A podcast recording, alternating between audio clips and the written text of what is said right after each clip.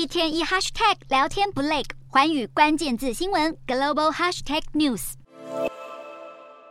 美国国债爆发触顶危机，除非国会提高债务上限，否则美国可能会走上债务违约的道路。不过，白宫和国会却出现意见分歧。由共和党掌握的众议院要求，拜登总统必须同意严格削减财政支出，国会才会同意调高举债上限。现在，拜登总统宣布新的预算案，将大幅依赖对富人的增税措施。来缩减部分支出，解决政府预算赤字的问题。拜登坚持不缩减涉安保障金和医疗保险金的支出，又要提高对企业和富人的征税。分析认为，这项削减赤字的计划不太可能安抚共和党人。虽然上个月拜登才在白宫和众议院议长麦卡锡会面谈判，但是双方立场似乎还是陷入僵持。连美国联准会鲍尔也两手一摊，表示无能为力。鲍尔认为，国会调高债务上限是立即解决问题的唯一出路。不过，也有分析认为，这并不是解决。债务问题的长期之道，其实美国债务是过去数十年来所累积，而政府每每都是靠调高债务上限，或是大量发行国债和狂印钞票来应对，最终却是变本加厉举债，进一步埋下通膨祸根。美国国会预算处就警告，如果不马上采取行动，联邦债务将在未来十年内超过美国的经济规模。如今美国的债务危机可说是迫在眉睫。